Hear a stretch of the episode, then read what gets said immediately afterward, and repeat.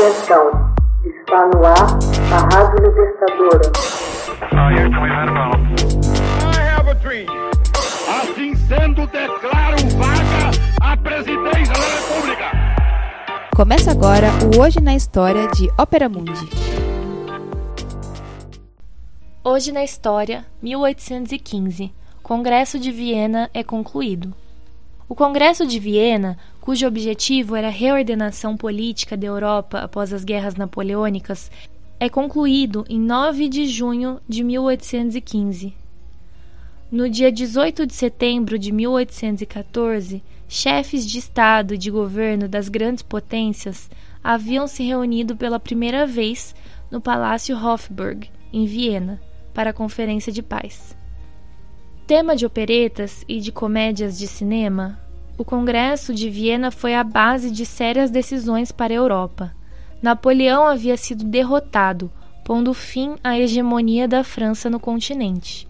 Os territórios tinham de ser redistribuídos e as relações de poder reequilibradas com base na restauração das monarquias. O organizador do evento, que se desenrolou entre 1814 e 1815, foi o ministro austríaco do exterior, Clemens Wenzel, príncipe de Metternich. Na maior parte do tempo, os diplomatas entregaram-se a bailes e banquetes, concertos e caçadas. À parte, os negociadores de peso definiam em privado as questões centrais. Quatro homens tomaram as grandes decisões: Metternich, czar Alexander I, Visconde Castlereagh, o ministro do exterior britânico, e Charles de Talleyrand, o ministro do exterior francês. Castlereagh diz que não tinha ido a Viena para colecionar troféus, e sim para trazer o mundo de volta ao comportamento pacífico. Para tanto, o melhor caminho seria restaurar o equilíbrio de poder e evitar que as grandes potências se tornassem nem excessivamente fortes, nem muito fracas.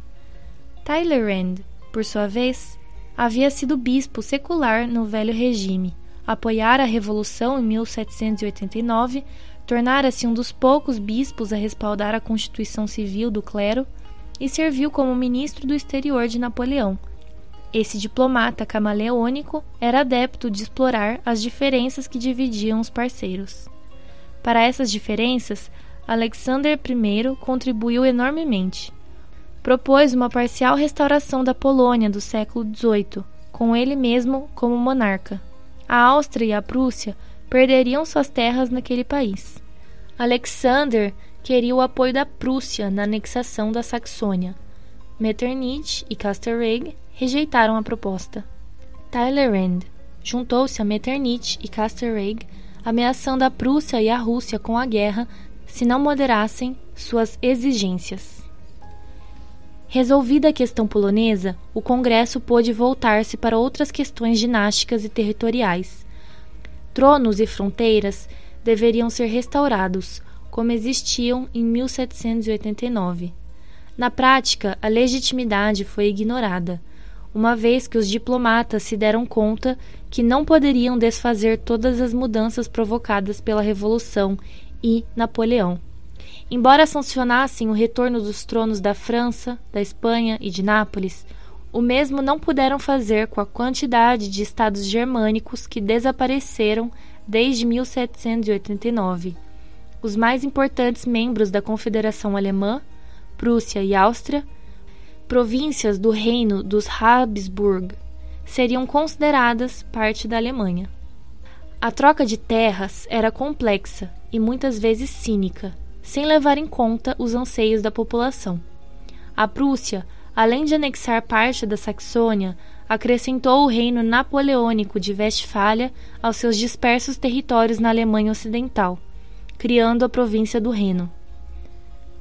A Áustria perdeu a Bélgica, que foi incorporada ao reino da Holanda. Porém, Viena recobrou a costa oriental do Mar Adriático e a antiga possessão dos Habsburg da Lombardia confirmou-se a transferência da Finlândia da Suécia para a Prússia, compensando-se Estocolmo com a transferência da Noruega do domínio da Dinamarca para o seu reino. Finalmente, a Grã-Bretanha recebeu a estratégica Ilha de Malta e as Ilhas Jônicas no Mar Adriático, além do Ceilão e do Cabo da Boa Esperança e alguns pequenos postos militares franceses. Sob o impacto da fuga de Napoleão de seu exílio na ilha de Elba, Castlereagh concebeu uma política para evitar eventual agressão francesa, fortalecendo seus vizinhos. Ao norte, os franceses se deparariam com os belgas e os holandeses unificados no Reino dos Países Baixos. No nordeste, a província do Reino da Prússia, no leste, a Suíça e o Piemonte. Ademais, a quádrupla aliança Grã-Bretanha, Prússia, Áustria e Rússia, formada em novembro de 1815, concordou em usar a força, se necessário, para fazer cumprir os acordos de Viena. Hoje na história.